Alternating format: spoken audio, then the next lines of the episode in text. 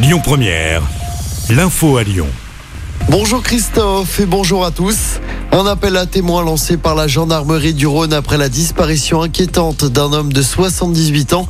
Il a quitté son domicile de Charlie samedi soir vers 20h. Il serait porteur d'un blouson de couleur noire, d'un pantalon bleu marine foncé et de baskets de couleur noire.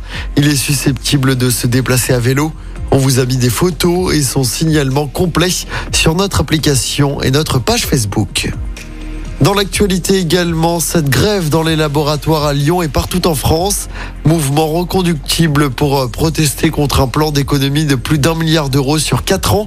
Les grévistes y voient une menace pour la qualité des soins, le maintien de l'emploi et la capacité d'innovation.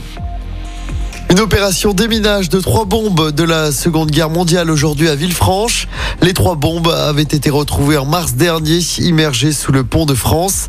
Les démineurs plongeurs de la sécurité civile et la gendarmerie seront engagés tout à l'heure pour neutraliser, puis extraire ces munitions de la Saône. Début de l'opération à partir de 10h30. La grève chez Keolis se poursuit aujourd'hui.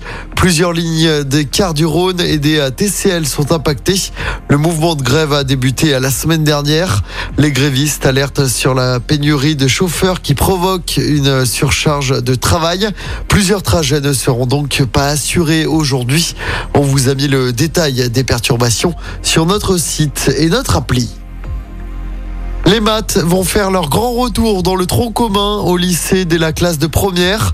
Ce sera à partir de la rentrée de septembre. Les mathématiques avaient disparu depuis 2019 avec la réforme Blanquer.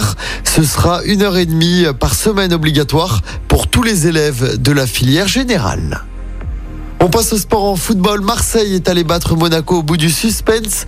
Hier soir pour le dernier match de Ligue 1 avant la Coupe du Monde.